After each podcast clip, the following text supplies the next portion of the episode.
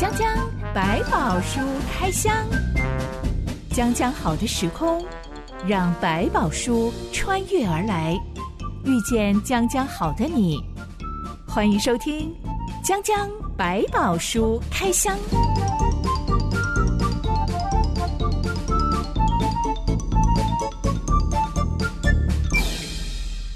百宝书里有百宝，让知心和下凡哥为你开箱来挖宝。Hello，我是知心。Hello，下凡哥。知心，我小学六年级的时候，我们班上发生一场蛮严重的师生冲突。是，嗯、其实是我们原来的班导师他请长假，来了一个代课老师，是一个、嗯。大学刚毕业的年轻男老师，嗯、还没有正式代班过的一个男老师。哇，他实习的感觉，他给人的感觉不太有自信，嗯，所以一来就会想要下马威，嗯、就。假想成我们这些六年级学生都很难搞的感觉，先吓你们一下。不管我半开玩笑他什么，他都会板起脸来凶我们。嗯、然后一来就规定这个不准，那个不准，嗯、不要想要趁老师不在的时候就造反，有点拐弯抹角在说我们趁就是你们班导师不在来欺负他。是，不要看他是个新老师，就好像玩他或者给他出问题。短短几天之内，大家都看这个新老师越看越不爽了。嗯嗯，开始有人会把粉笔灰倒进他的早餐豆浆里呀。嗯，哎，故意在他的椅子上面涂透明胶水呀，让老师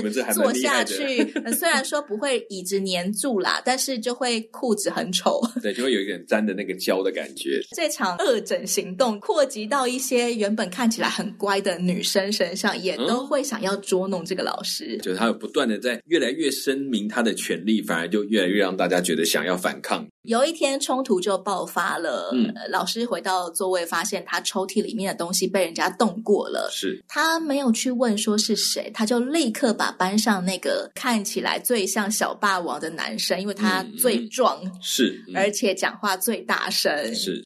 最敢回老师话的，是，嗯，就直接把他叫来说：“嗯，你为什么弄我的东西？”这个男生当然辩解说他没有啊，但老师还是气得脸红脖子粗，说一定就是他弄的，还敢狡辩，是，两个人就爆发冲突了，严重口角，声音越来越大，是啊，附近的同学全都聚集过来看发生什么事，嗯。不知道到了哪一个 moment，这个老师忽然间理智线断掉了。哇！Wow, 他就一手抄起旁边的一把木椅子，然后往这个男生头上砸下去。哇，严重了，这个是很严重的事情了。我没有在那个内圈，我完全没有看到那一幕，看到那一幕，对对，知道这件事情。等到我意识到什么的时候，是因为一大堆女生当场尖叫，开始有人在哭。嗯嗯，那个男生的头当场就喷血了。对对对，一定的那个意思。虽然说他有稍微用手挡一下，但还是。K 到头就流血了，是，嗯嗯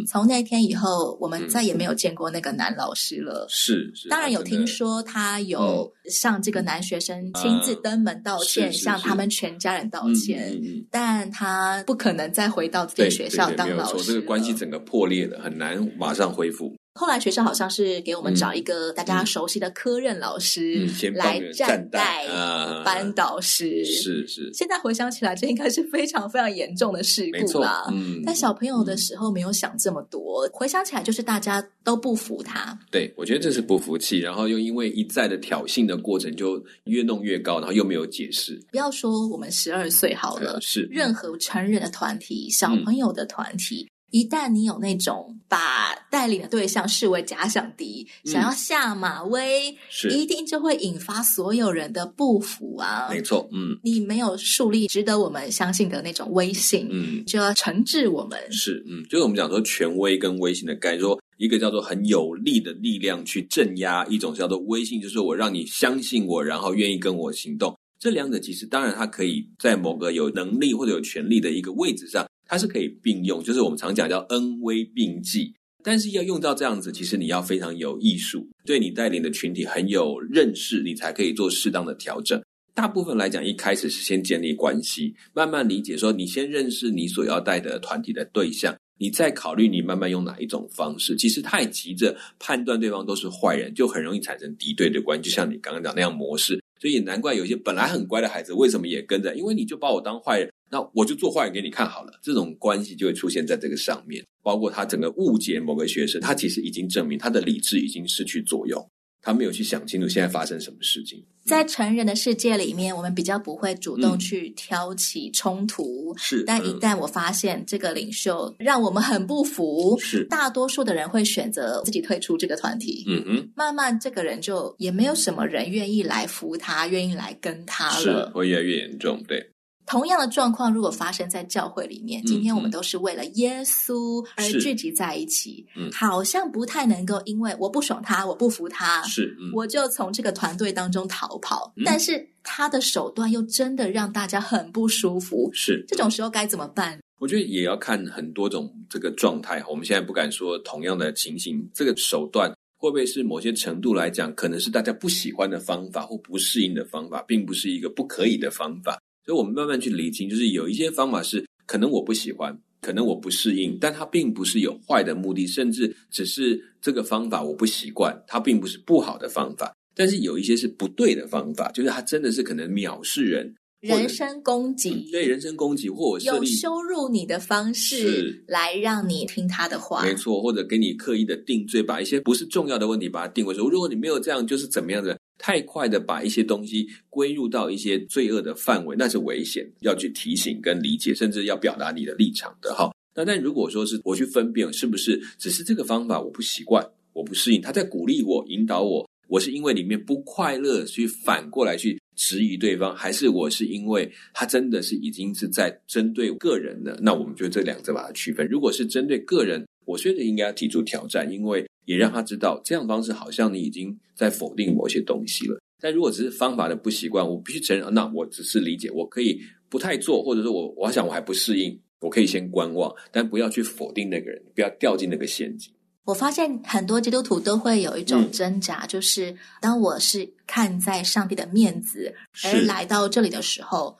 我们会不知道该怎么样调节。我现在，嗯，真的是因为人的缘故而想要离开。倒不是说因为看耶稣面子，是因为我们相信上帝引导我们进入这个教会，应该是有一些目的性，有一些原因，甚至可能透过这些不同的人帮助我的生命做调整。我觉得这是好的。从这个角度来看，你就会理解说，我要不要留在这里或去到别的教会，你就很明显。通常如果只是因为人的因素，一定要想清楚，你要花一点时间整理。会不会是因为这些人正在帮助我的某一些我生命的缺陷跟软弱，就可以学习是我也放下我的不快乐，我来试试看吧。这种东西是不太一样，所以把这两者稍微做区分一下。这种时候，我们都可以先来到上帝面前，主啊，求你光照我，是，求你指示我你的眼光，你怎么看这样的一件事情？没错，以至于我可以用一个。不同于我自己背景经验的眼光，嗯，重新的来审视我的人际关系。嗯，现在这个现况可以找到更好的一个角度理解他的问题。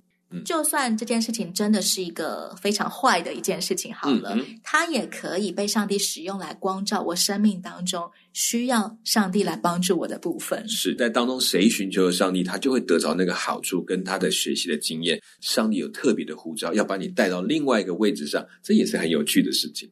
讲讲百宝书开箱，今天我们要来开箱上帝如何回应人们都不服他所拣选、他所设立的领袖，是不服上帝哦，不是不服人哦。这段故事记载在民数记第十七到十八章。一段月之后，我们来开箱。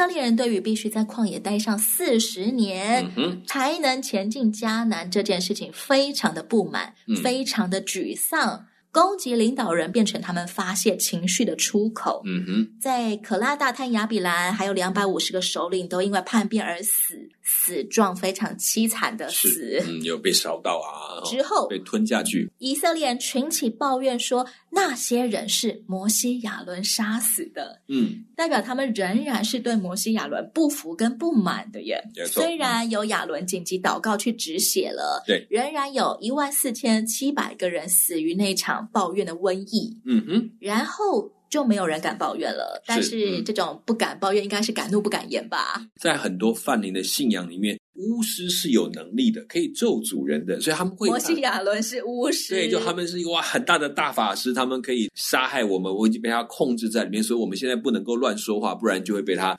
抓去吞到地里面去。这些观念他们还是要被理清，这已经不只是纯粹一个悖逆顺服的问题，还包括一个要厘清这些事情只有上帝做，他们会以为这是摩西自己想做的事情。前面第一场抗议抱怨的时候是有首领的，可拉大滩亚比兰、嗯、是、嗯、到第二场抗议行动的时候没有首领了，变成是全体以色列人聚集起来。嗯、对，他们可能是不是也觉得，量你不可能再把大地裂开，把数十万人吞进去了？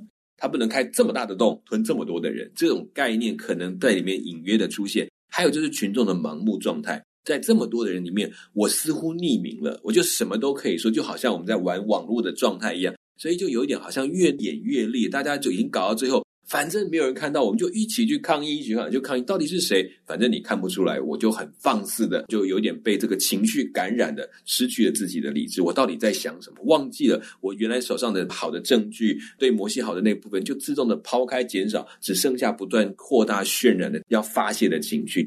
我们说这场抗议行动起于有人出来带风向，是。那么第二场危机最严重的问题，大概就是每个人都在跟风，是。大家有这么的盲目，也知道这其实也是那个悖逆的其中的一份子。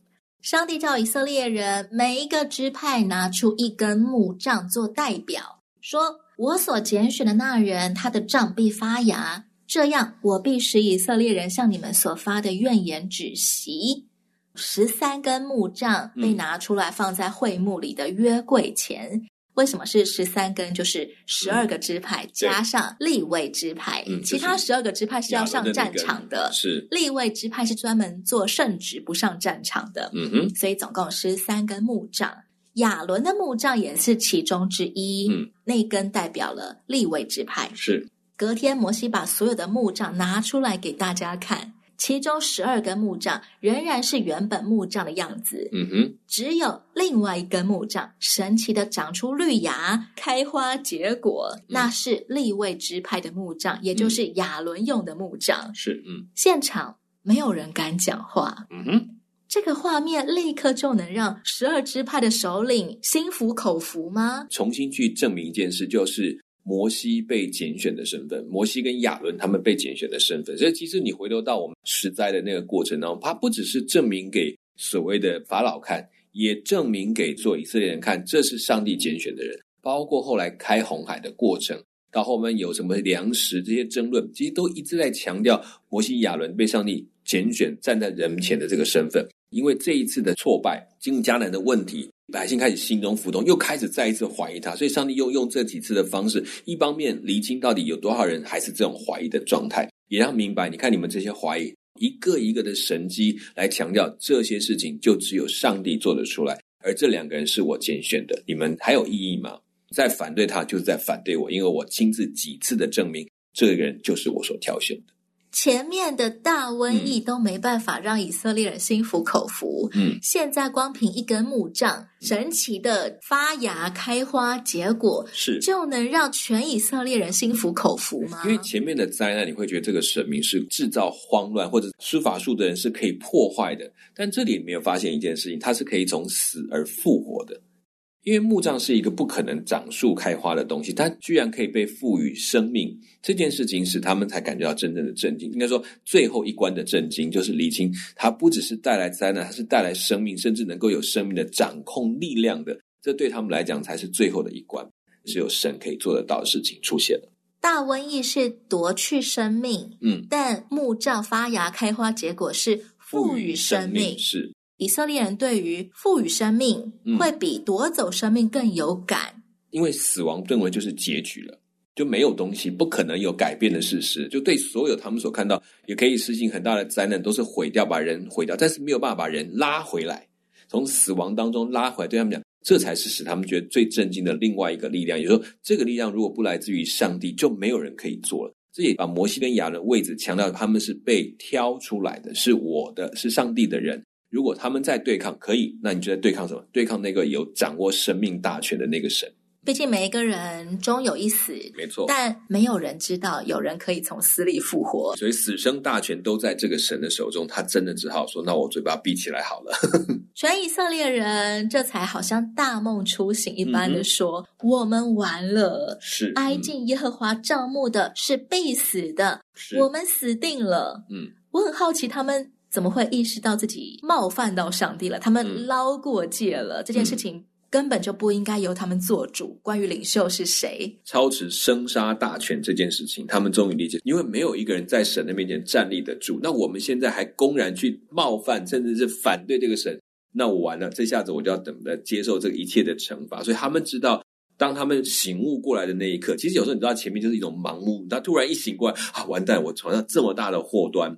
那他至少说出来这句话是：我们完了，我们面对的是神，不是面对一个人。回想过去这一路以来自己的所言所行，甚至所思所想，我们真的是捞过界了。对，所以这就是他们在那一刹那，我终于知道我对抗的不是一个人，是上帝，他才知道自己的罪孽有多重。上帝说要把亚伦的杖保存在约柜前，是作为对背叛之子的警告，嗯，避免以后再有人因为抱怨而死亡。嗯哼，从这里我们发现，上帝真正的心意是要帮助以色列人不要再得罪上帝，是不要再冒犯上帝。嗯而不是像前面他对摩西说的：“你们让开，我要把他们一口气灭绝。”这才是上帝真正的心意。嗯。而同样的心意，今天我们怎么样知道上帝也在帮助我这个愚蠢又顽固的人，不会一而再、再而三的对上帝的权柄捞过界？嗯，我觉得其实上帝知道我们人有时候会不小心心就放荡了一下，就会好像突然超出了那个界限。但其实这个过程是让我们不断越来越认识自己在哪一些地方是很容易代替上帝的，甚至抢过上帝的。上帝容许这个事情发生，他的目的不是要把它灭绝，是要我们发现，然后认清楚，然后交给上帝，然后俯伏在神的面前。所以他显出的公义来，不是要拿公义说好，你现在犯错了，来出来把头砍掉，哎，把手砍掉，因为犯错了，而是看到了哦，你知道错了吗？来告诉你对的路在这里，来往这里走。所以有点是在引导的过程，它的公义是把我们引到那义的路上，不是要把我们砍在半路上。提醒自己，在我最难堪，在我最傲娇，在我最不肯听上帝的话的时候，嗯、上帝却带我走过那样子的历程，所以我永远以那个为记号，提醒自己不要再重蹈覆辙，就如同。上帝说：“亚伦的杖要永远保存在约柜前，是，是警戒后世子孙的。”是，就想到这个故事，你就记得了吗？是不是有一些妄自菲薄，以自己为上帝了？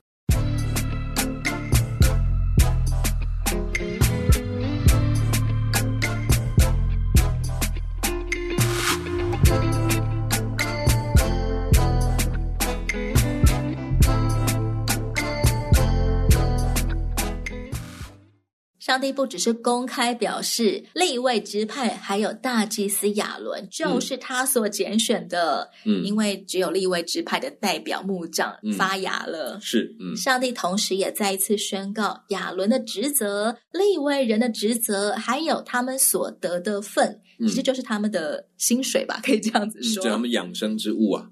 被神拣选是不是本来就等同于负起责任？其实是，就是当他赋予他做这样的事情的时候，其实也表示他必须要活得像那样的人。你说在过程当中可能会说，哦，他们不配，对，没有错。其实我们有哪个是配的？他在拣选之后，我们因为珍惜这个身份，就越学越好，越来越像。因为这份被拣选的恩典，我就去做到这个成这样的事情。但是也因为这样，在每一个职分上都有他代表的责任，因为他做尽心去做的事情，比如说在这仪式当中怎么去尊主伟大，让人看到了能够向往这个上帝的伟大等等，这都是他们应该要做。就是发现这个拿到这个职分，不是只是一个荣耀的漂亮的帽子，而是这个里面所承担的责任才是最重要的一件事情。其实我们很常会沾沾自喜于被神拣选，嗯嗯、但却忘记了必须要负起责任。是，我们可能基督徒会觉得啊、哦，我能够信主真的是好的无比啊！嗯、在教会大家唱诗歌、祷告、嗯、平安喜乐，是嗯、啊，真好。但是却忘了走出教会之后，嗯、我对其他的人是有责任的。嗯嗯嗯，没有错。就好像其实选民被选，不是被选哦，就是关在一起。上帝是要透过他们的生命，让人看见上帝，所以他的生命本身就会成为一场历练，而他们口中所出来的那些教训或话语，才能够把神的心意传达给他身边的人。本来选民就是为了这个目的而选召，所以同样我们也是被选召的，是被选出来能够往人群当中传扬造我们，然后救我们的出装出黑暗入奇妙光明的的美德，就是在讲这个事情，不是停在原地，然后在教会里面自己过着快乐的生活。其实出去的时候就忘记自己的身份是危险，是上帝先给我们身份，但要我们在外面。不断活出这个生命身份里面的生命，让人看见、羡慕，或透过我们知道，能够一起来寻求上帝为他们预备美好的恩典。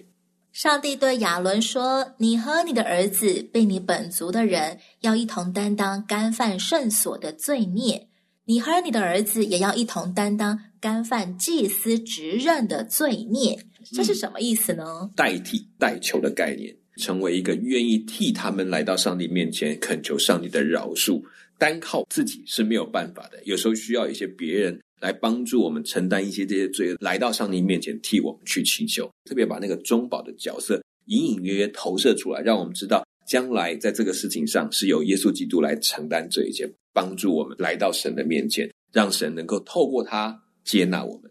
什么是干犯圣所跟干犯祭司的职任呢？我怎么样知道哪些事情被列在这两种罪当中呢？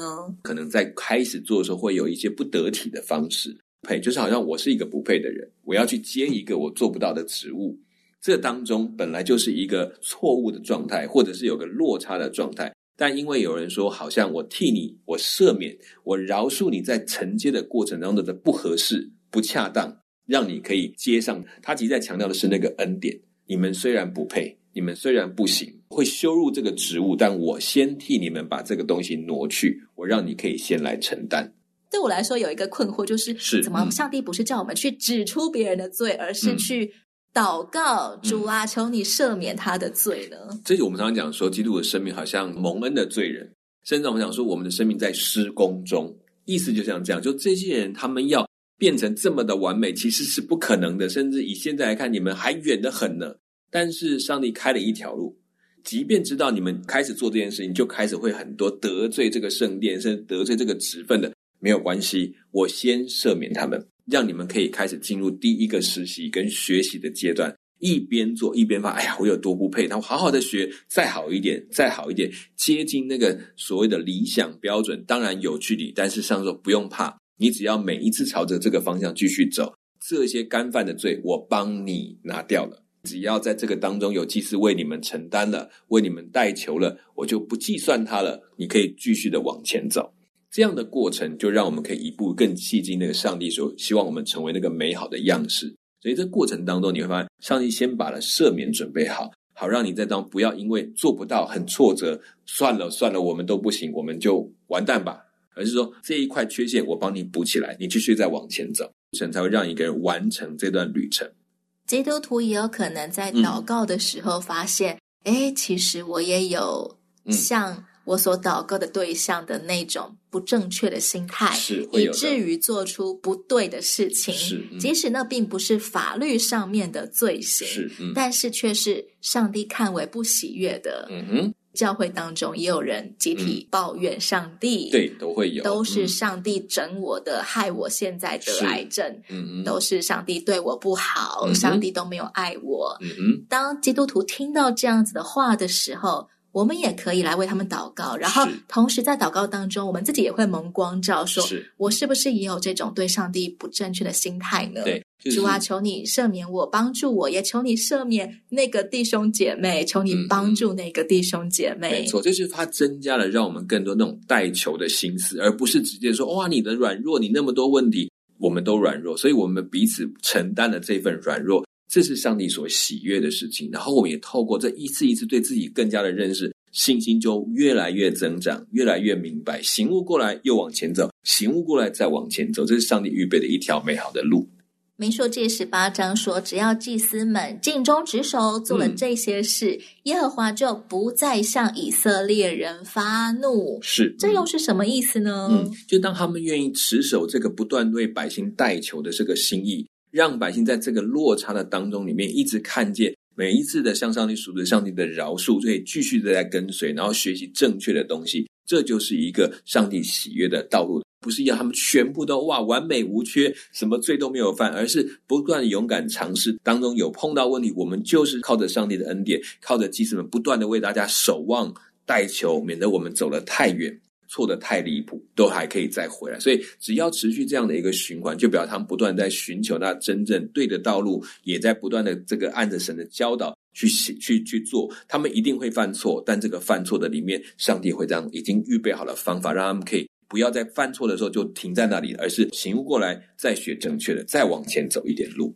其实立位支派的祖先立位，他的人生事略，他的风评是很不好的。嗯、他曾经跟西缅两兄弟一起去给被性侵的妹妹底拿报仇，是、嗯、一口气竟然把示剑城所有男人都杀光，还抢夺他们的。金银财宝加牲畜，嗯，连雅各这个老爸爸临终前都说立位啊，嗯，他们的怒气暴烈可咒，他们的愤恨残忍可诅，嗯，可诅咒哦。是，我要使他们分居在雅各家里，散住在以色列地中。是，立位这一族仿佛是留有残暴血统的民族，是，但最后他们却蒙上帝的选召，担任圣职。这对我们今天每一个蒙召成为基督徒的人，有没有什么样的安慰或鼓励呢？其实要提醒到善用他们个性的特质，我们会觉得那个个性的缺点，比如说李维很残暴，其实他很果决、很很直接，甚至很热情。约翰也是很热情的人，甚至被称为雷子，脾气超暴躁，常常为上帝发嫉妒的心，说啊那些人瞧不起你，把他杀了吧，那种心态的人。往坏方面讲是残暴，往好方面讲是果断，对，甚至是很热情、强烈，情绪强烈，所以他们热爱上帝到一个地步是。要报复的心态，可是而且很团结。对，那你看到利未的特质，似乎在很多圣殿当中的祭祀，甚至在后来这个国家被灭或者起来的过程当中，有一群人是非常展现出那种强烈站在上帝这一边的，付上任何代价都不觉得可惜的一个特质。这些东西，你我们看来好不好？如果放在上帝的里面，也会变成一种很棒的质素。当我们来向上帝祷告，原来我的家族有一些限制，嗯、我的民族性也带给我有一些限制的时候，嗯、上帝爱我们的心也会向我们光照。其实，在我们的民族性当中，我们也有好的部分，是是值得善用的部分。没错，就其实它是个特质，然后你善用它，它就带来许多的益处。你如果把它乱用它，或者随意的使用它，也可能变成一种让大家觉得这个情绪不好，或者是造成别人伤害的问题。最后，上帝对亚伦说：“嗯、你在以色列人的境内不可有产业，在他们中间也不可有份。我就是你的份，嗯、是你的产业。”嗯，今天的基督徒，我们怎么样以上帝为我的份、我的产业呢？嗯嗯、最大的福气不是因为我们拥有很多东西，而是因为我们有上帝。透过拥有上帝的事情，使我明白这一切所摆在我身边是上帝的赐予。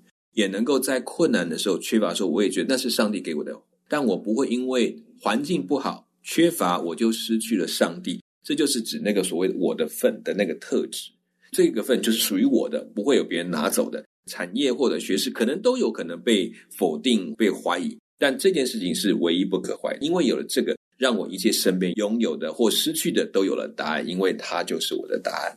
我可以在这场人生之旅当中持续走下去，是因为上帝是我的份，我的产业。对，也就回头来讲，就是说，当你前面讲到说那个看人的眼光被崩解的时候，如果你的眼光是放在上帝身上，你就这些人是帮助你的，但他不会是上帝。所以，虽然人会有崩坏的时候，但上帝仍然在这个地方继续的引导我。我们下一回再来继续开箱以色列人的四十年旷野之旅，还有很多精彩的故事哦。嗯。江江百宝书开箱，我是知心，我是夏凡哥，我们下回再见喽。OK，拜拜，拜拜。